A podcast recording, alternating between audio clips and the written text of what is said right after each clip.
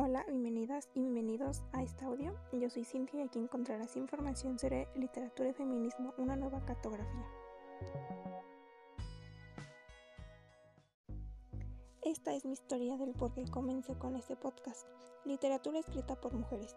Propongo hacer visible las zonas íntimas de lo compartido, las desigualdades y las violencias que atraviesan el género. Una breve cartografía sirve para mostrar una literatura que está lejos de ser nueva, pero que vive para renovación y que tenga un impacto en cambios sustentables en la sociedad. Gracias por seguir en este podcast sobre literatura y feminismo, una nueva cartografía. Como lo mencionaba anteriormente, yo soy Cintia y bueno, sin más preámbulos, seguimos con el tema. La escritura no es ausencia, sino puros sentidos de poner el cuerpo en la escritura. Todo escrito está relacionado directamente a la lectura. Este acto de leer también interviene el cuerpo, el cual es el que se inquieta, el que se manifiesta, el que se construye como un campo de batalla. La escritura literaria tiene entonces una voz y un cuerpo. La mujer es expresión, literatura escrita por mujeres. Desde la ficción y los diferentes géneros literarios, las escritoras se ocupan de referirse a diferentes temas íntimos y volverlos públicos. Nuevamente, bienvenidas y bienvenidos a este podcast sobre literatura y feminismo, una nueva cartografía. Yo soy Cintia y prosigamos. Angélica Grodicher afirma que quien sabe escribir puede hacerlo desde la conciencia de uno u otros géneros y que las mujeres pensantes estamos aprendiendo a escribir con conciencia de género. Es decir, si te cuestionas a qué se refiere Grodicher con conciencia de género, aquí la respuesta a que todo escrito de mujeres fue fundándose a temas que rompieron con un gran esquematismo e hicieron de lo íntimo una narrativa de algo compartido. Es decir, la literatura escrita por mujeres fue creando grandes imágenes las cuales cuestionaban ciertos modos de escritura y roles establecidos que rompieron modelos los cuales expandieron según el contexto resultan indispensables. Algunas autoras jugaron con un gran rol central en la dotación de significados a esa ausencia en lo que es superación de lo incomunicable es por medio de la voz y la escritura, por medio del cuerpo, por ello interviene anteriormente.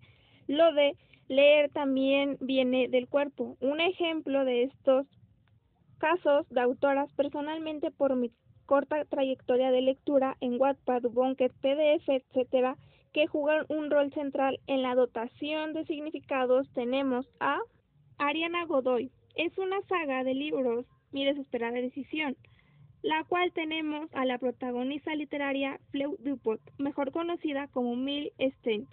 Tuvo que vivir desde niña con constantes maltratos y violaciones de su padre. Lidió con tener una segunda personalidad, la cual, aunque se encargó de vengar los maltratos, que ella pasaba también cargaban con el asesinato de su hermana. Dios vivió salvando personas como ella, sacándolas del maltrato y al final dio la vida por salvar una mujer. Como segundo caso tenemos a Eva Muñoz y su libro Lascivia, Lujuria y actualmente Deseo. Tenemos a la protagonista literaria Rachel Hammond. Aguantó muchas cosas, como ellas, que fue secuestrada y sometida a una droga que la debilitaban, maltratada y golpeada en el desprecio por la gente que la criticaba, los cuales también contrayeron golpes y un corazón roto, el dolor de quizás no poder tener hijos y no poder amamantar. Es una teniente, es una teniente criminóloga, sabe pelear y no se rinde, esa es Rachel James. Como tercer caso tenemos a Tess Hidalgo y su libro Daddy, tenemos a la protagonista literaria Force Calavir, o también conocida como Heather Calavir. Cuando era niña vio morir a su madre junto a su padre. Vio, vivió en un pueblo donde las violaciones y los maltratos eran algo normal. Intentó salvar a una chica y luego ella fue secuestrada y castigada. Se dedicó a esconderse, pero alzó nuevamente para enfrentar a lo que la atormentaba. Salvó a varias niñas de sufrir maltratos y mató al hombre que normalizaba las violaciones como un castigo. Como cuarto ejemplo tenemos a Eva Muñoz y su libro Voz. Tenemos a la protagonista literaria Emma James, que a pesar de solo ser una niña, vivió con constantes comparaciones que le hacían con sus hermanas mayores. Fue secuestrada y maltratada, la dejaron sola y sus padres ni se esforzaron para notar que algo estaba mal. Ayudó a Vlad a brillar un poco más antes de su muerte. Luchó por sus sueños y demostró que ella podía llegar a ser mucho más que los demás personas decían. Era lo que todos necesitaban. El brillo y la fortaleza caracterizan a Emma James. Como quinto ejemplo tenemos a Alex Mireyes y su libro Perfectos Mentirosos. Tenemos a la protagonista literaria Hood Derry, dejó su vida y su nombre para investigar y vengar la muerte de su hermano. Aprendió a mentir y nunca se dejó intimidar por los tratos y nunca se dejó intimidar por los tratos de Aigan. Cuando su pueblo de Adric siguió en frente en alto. Cuando su pueblo de Adric siguió con la frente en alto y aunque su amor por él era puro, no permitió que ese amor gobernara en ella. Ella sabía que valía más que una segunda opción y quedarse esperando que Adric dejara de sentir algo por Melanie. Como sexto, como, como sexto ejemplo tenemos Ariana Godoy y su libro Haze. Tenemos a la protagonista literaria Leigh Fleming que se dedicó a investigar la muerte de las chicas que estaban siendo asesinadas brutalmente. Vivió con la muerte de su madre y tuvo que aguantar diferentes pesadillas. Le abrió los ojos a la iglesia y dio a entender que está bien tener una religión, mas sin en cambio no está bien cuando te quita tu esencia. Se cuidó mutuamente junto con Fleur y al final sigue luchando con sus traumas. En la actualidad, la literatura escrita por mujeres ha aparecido con todo su potencial.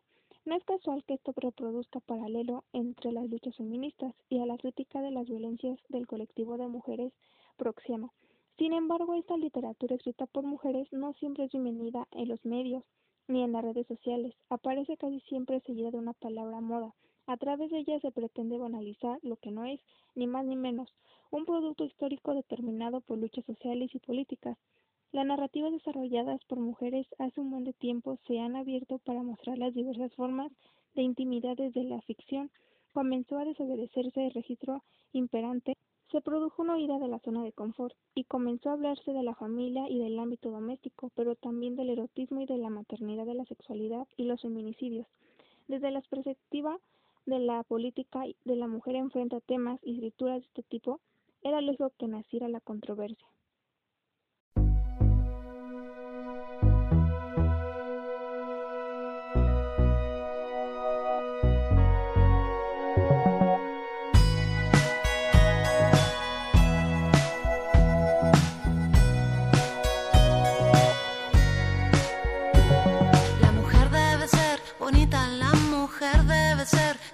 Se mira y se toca y no dice nada.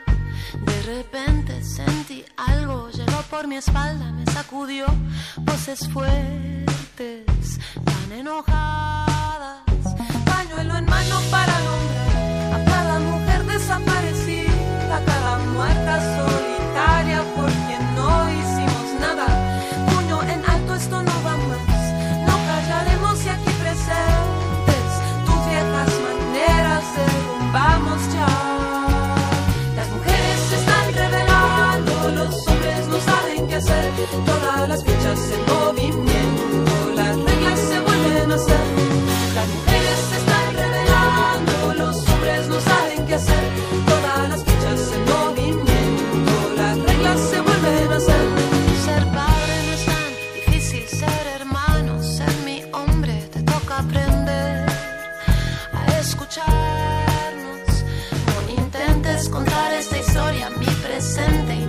y